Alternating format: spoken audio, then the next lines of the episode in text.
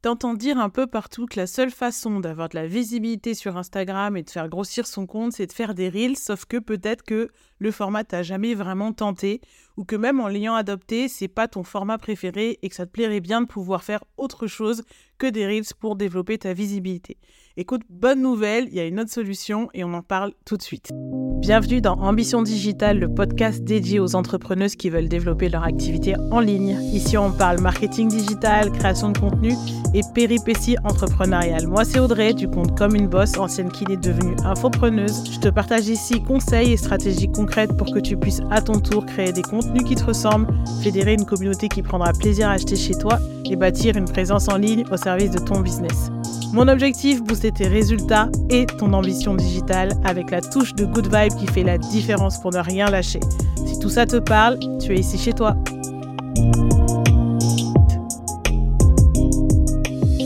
Quand les Reels sont débarqués sur Instagram, c'était une petite révolution. On a vu pas mal de comptes exploser grâce aux Reels. Et c'est vrai qu'aujourd'hui, ça reste encore un très bon format, quand on sait l'utiliser bien sûr. Mais il n'y a pas que ce format pour faire grossir son audience sur Instagram. Ce que j'entends par faire grossir son audience sur Instagram, c'est faire grandir ton nombre d'abonnés tout simplement. Et pour ça, il y a deux grandes choses à faire. La première chose, c'est réussir à créer du trafic. Et la deuxième chose, c'est avoir un compte qui donne envie de s'abonner. Alors, on va surtout se concentrer aujourd'hui sur comment faire plus de trafic, c'est-à-dire comment toucher plus de monde. Mais si tu t'intéresses à la seconde partie, je t'en parle dans Oh My Gram plus en détail et je vais te mettre euh, tout ça dans la description. Alors pourquoi c'est si important d'être visible dans un premier temps surtout? Tout simplement parce que si personne ne sait que tu existes, personne ne peut s'abonner. Si personne ne sait que tu existes, personne n'achète ce que tu vends en ligne. Alors la première étape, c'est déjà savoir créer du trafic sur ton compte Instagram. C'est vrai que j'en parlais dans l'épisode 11 prédictions autour du marketing en ligne, que je t'encourage à écouter si ce n'est pas déjà fait. Mais c'est vrai que j'ai la conviction que euh, ceux qui savent se rendre visibles organiquement, c'est-à-dire sans dépendre de la publicité euh, payante, ont un puissant avantage concurrentiel. Maintenant, on va rentrer dans le vif du sujet pour comprendre comment faire grandir son compte Instagram sans dépendre des Reels. Car oui, la visibilité sur Instagram ne se résume pas qu'aux Reels. Il y a d'autres voies, souvent sous-estimées, mais tout aussi efficaces pour booster sa visibilité et sa croissance sur la plateforme. Alors, comment je sais tout ça? Je ne sors pas de mon, chapeau, c'est beaucoup euh, d'expérimentation, je dirais. Et la première, ça a été euh, quand je me suis formée sur Instagram. J'ai voulu créer un compte test pour appliquer mes connaissances. Ce compte, c'était un compte en anglais et j'avais pas accès aux Reels à ce moment-là. Au moment en fait où tout le monde explosait avec les Reels, ben moi je pouvais pas en poster un seul. Ce que j'ai fait, c'est que j'ai misé sur un autre type de contenu à haut potentiel de visibilité qui est le contenu partageable. Résultat, en trois mois, j'avais dépassé les 10 000 abonnés sur ce compte et j'ai gardé ce, résultat-là et cette stratégie-là en tête. Et je l'ai aussi appliqué quand j'ai créé comme une bosse. Et ça reste encore un type de contenu qui fait euh, entièrement partie de ma stratégie de visibilité sur Instagram. Plus en détail, c'est quoi un contenu partageable? C'est un type de contenu qui est conçu d'une manière à encourager en fait les gens à le partager. Mais en fait, euh, ce que je préciserai, c'est que un bon contenu partageable, c'est un contenu qui va être partagé de façon naturelle. C'est-à-dire qu'en fait, en voyant le contenu, en consommant le contenu, on a envie naturellement de le partager. Dans ma vision du contenu partageable, c'est qu'on crée un contenu qui va être tellement en phase avec sa communauté qu'elle va prendre vraiment plaisir à le partager. D'ailleurs, moi, je vais te faire une confidence, je ne demande jamais à mes abonnés de partager mes contenus, notamment en plus quand c'est des contenus partageables, en fait, parce que je sais que quand le contenu est efficace, bah, mes abonnés vont le faire naturellement. Alors, pourquoi ça fonctionne et comment ça marche? En fait, chaque partage étant apporté au-delà de ta communauté immédiate. Imagine ça un peu comme ça. À chaque fois qu'une personne partage ton post, son réseau entier, en tout cas qui regarde ses stories, peut le voir. Et si ton contenu est vraiment percutant, ce partage il peut déclencher une réaction en chaîne, touchant des personnes que tu n'aurais peut-être jamais atteintes autrement. Je vois ça un petit peu comme une onde de choc qui part de ton post et qui se propage à travers Instagram. Mais au-delà de cette première visibilité du partage, il y a aussi deux autres bénéfices que j'appelle un peu bénéfices cachés à avoir des contenus qui sont partagés. Le premier, c'est un gros boost de ton image en ligne. C'est vrai que les partages, c'est de la preuve sociale. Ça montre à tes abonnés que d'autres personnes apprécient ton contenu au point de le partager. C'est un peu un boost de crédibilité pour ton compte. Pour l'anecdote, un de mes contenus avait été partagé par le compte d'Iris Mittenard, qui est une ancienne Miss France et Miss Univers, je crois. Et ce qui est marrant, c'est que bah, moi, je m'en étais pas rendu compte. Et en fait, ce sont plusieurs de mes abonnés qui m'ont prévenu par DM Et ce qui revenait vachement, c'est ah ouais, trop la classe, euh, waouh, la grande classe, euh, une Miss France qui partage ton contenu, etc. En gros, c'est vrai que quand tu as un gros compte euh, comme celui-là qui avait près de 3 millions d'abonnés qui partagent tes contenus, en plus gratuitement, naturellement gratuitement, c'est non seulement un boost de ta visibilité, bien sûr, direct, mais c'est vraiment aussi un boost pour ton image. Le second bénéfice caché, c'est que le contenu partagé, il est souvent favorisé par Instagram. Les partages sont des signaux en fait favorables pour l'algorithme. En fait, il signifie que ton contenu intéresse et en plus de ça, qu'il encourage les interactions entre les utilisateurs d'Instagram, tout ce que Instagram aime, ce qui augmente considérablement tes chances d'apparaître dans l'Explorer et d'obtenir une seconde vague de visibilité offerte par la plateforme. Alors si on fait un peu l'anatomie d'un contenu partageable, en tout cas, il y a toujours quatre grandes caractéristiques et la première qui est assez importante, c'est l'identification. On partage toujours un contenu auquel on s'identifie, soit pour le message, soit pour les valeurs qu'il communique, soit pour l'énergie qui va être transmise, soit pour le point de vue qui est partagé.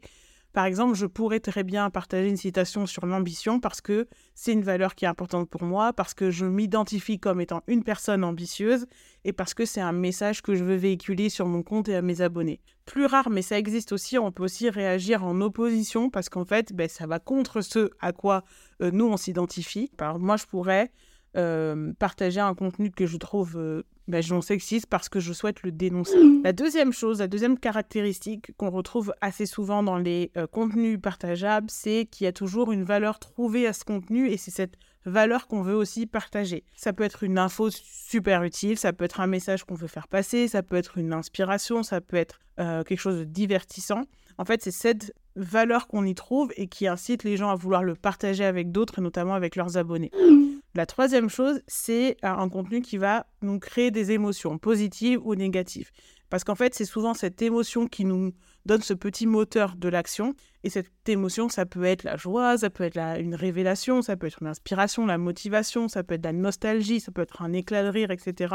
Mais c'est souvent ça qui déclenche cette envie de partager le contenu. Et le 4, le plus souvent, c'est un contenu qui est aussi visuellement attrayant pour la personne qui le partage.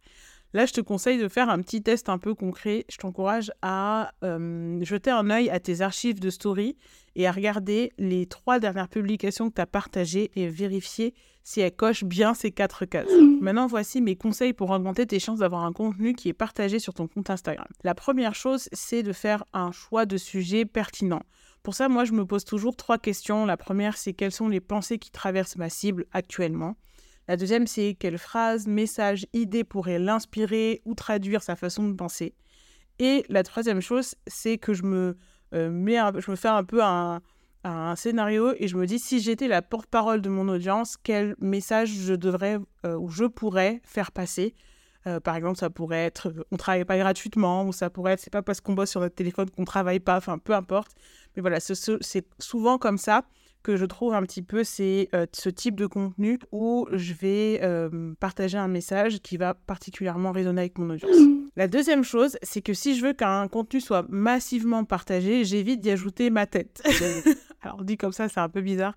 Mais en fait, c'est vrai qu'en général, les contenus qui n'ont pas de photo d'une personne, ils sont souvent plus partagés. Et la deuxième chose, c'est que si je publie un carrousel avec, euh, par exemple, ma photo en première en premier slide, je vais m'assurer que les slides les plus susceptibles d'être partagés contiennent pas de photos, de façon à ce que en fait la personne puisse choisir le slide euh, à part et le repartager en story. Troisième conseil, je m'assure que le texte soit lisible et que le visuel soit relativement neutre. En fait, si tu veux euh, qu'un de tes contenus soit partagé par un maximum de personnes, fais en sorte déjà qu'il soit pas vraiment nécessaire de forcer sur l'œil ou d'y revenir pour bien le lire et le comprendre. Et la deuxième chose, c'est d'utiliser des couleurs qui sont assez neutres, qui donneront envie de les partager sans avoir à trop réfléchir en story. En général, on aime bien repartager des contenus qui sont pas trop chargés, pas trop tape à l'œil, etc. Et si tu veux creuser sur ce sujet-là, j'en parle dans Omagram et je te donne des exemples avec mes publications. Dernier conseil, si tu veux que tes contenus partageables t'apportent des abonnés certes, mais aussi des clients, assure-toi d'avoir une logique entre le sujet de ton poste les personnes que tu vas tirer sur ton compte et ton client idéal. Un exemple concret, si je suis une marque de cosmétiques capillaires pour cheveux bouclés, je pourrais par exemple partager sur Instagram un post qui dit Je sais pas qui a besoin de lire ça, mais tes cheveux bouclés sont magnifiques au naturel. Ok, pourquoi ce post pourrait fonctionner? Parce qu'il touche euh, les gens déjà sur un plan un peu plus personnel, un peu plus émotionnel. C'est un message qui est humain, positif, autour de l'acceptation de soi et qui, du coup, a quand même un potentiel de partage élevé. Mais c'est pas tout.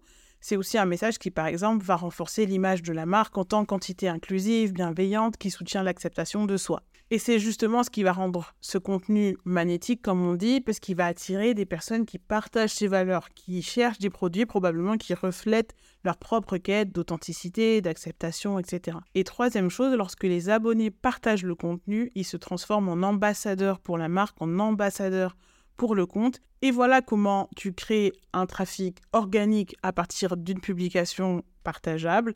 Chaque post, chaque partage, chaque interaction renforce l'image de ta marque et attire des potentiels clients. Alors si tu cherches à booster ton trafic et à construire une communauté fidèle, pense à intégrer à ta stratégie de contenu les contenus partageables. Voilà, j'espère que tu as pris tes petites notes et que tu es prête à les appliquer. Si tu as trouvé cet épisode utile et que tu veux soutenir ma création de contenu pour le podcast gratuitement, mentionne-le en story ou alors laisse un avis et 5 étoiles sur Apple Podcast ou sur Spotify. Ça me motive à partager régulièrement mes conseils ici. De mon côté, je te remercie pour ton écoute et je te dis à bientôt pour un nouvel épisode d'Ambition Digitale.